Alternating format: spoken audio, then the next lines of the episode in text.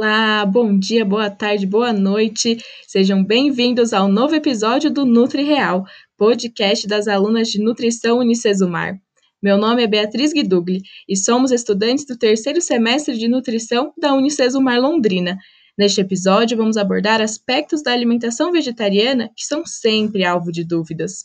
Integrando comigo o Nutri Real, temos as alunas Aline Sanches, Natália Leandro e Tati Azevedo. Vamos ouvir? Resumo, uma dieta vegetariana é baseada sem o consumo de carnes em geral, podendo ou não utilizar laticínios ou ovos. Não existe nenhum dado oficial até o momento, nenhum censo pelo IBGE sobre o número de vegetarianos no Brasil, mas o IBOP, em 2018, apontou que cerca de 14% da população brasileira, ou seja, 29,2 milhões de pessoas, se declaram vegetarianas. Alguns dos motivos que levam os indivíduos a se tornarem vegetarianos são ética, saúde, meio ambiente, familiar, religiosa e espiritual, e não aceitação do paladar.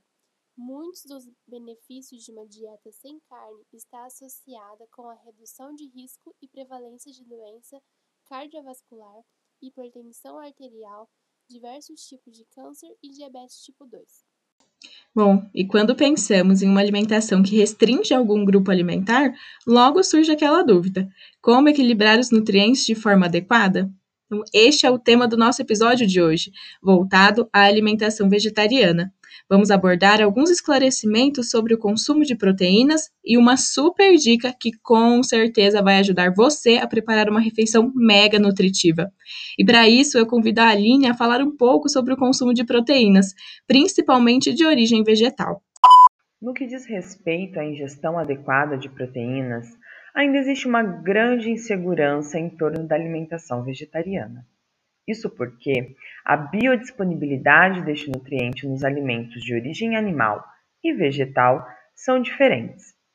Porém, vale lembrar que as proteínas são compostas de aminoácidos e que não existe nenhum aminoácido essencial ao nosso organismo humano que não seja encontrado em abundância nos alimentos do reino vegetal. Atualmente, não encontramos na literatura científica nenhum indicativo de maior incidência de deficiência de proteínas em populações e grupos vegetarianos, desmistificando este conceito que ouvimos popularmente. Até porque a necessidade proteica é a mesma para vegetarianos e não vegetarianos adultos, desde que este indivíduo tenha uma ingestão proteica de diferentes fontes vegetais, ou seja, Quanto maior a variedade das fontes proteicas, melhor a absorção pelo nosso organismo.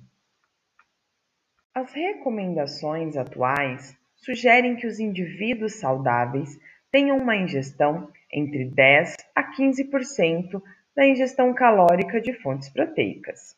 Geralmente, os vegetarianos consomem cerca de 13 a 14% do seu volume calórico, o que se enquadra dentro do adequado.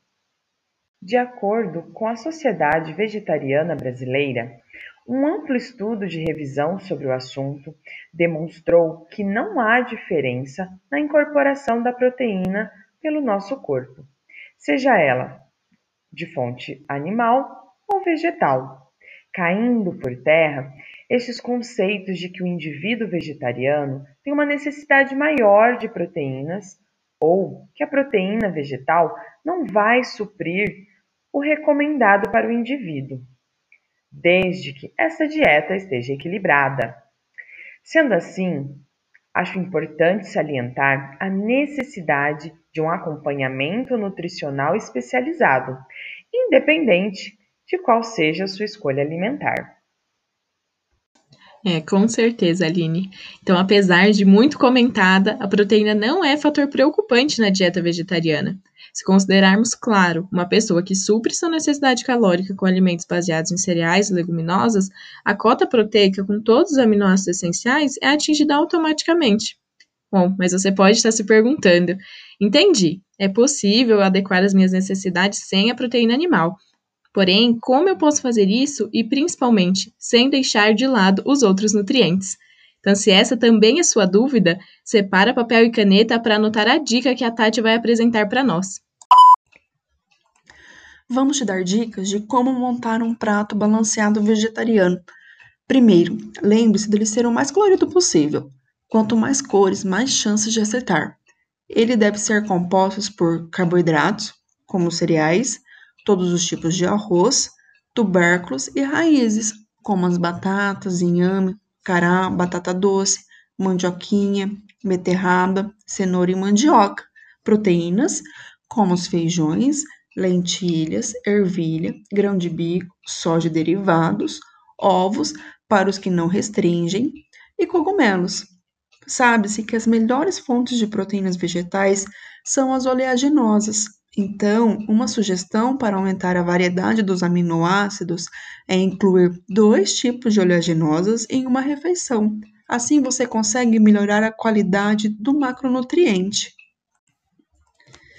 E lembre-se que metade do seu prato deve ser composta por hortaliças, cruas ou cozidas, ou seja, verduras e legumes variados, principalmente de cores verde escuras, que são fontes de ferro.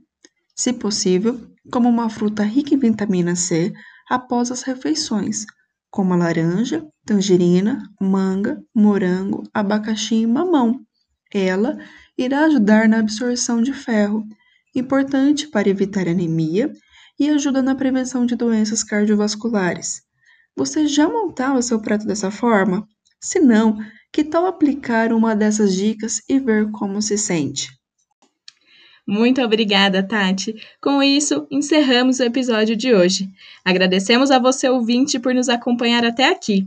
Espero que, assim como eu, vocês tenham gostado do nosso conteúdo. Aproveita para seguir o NutriReal e não perder os próximos episódios. Até mais!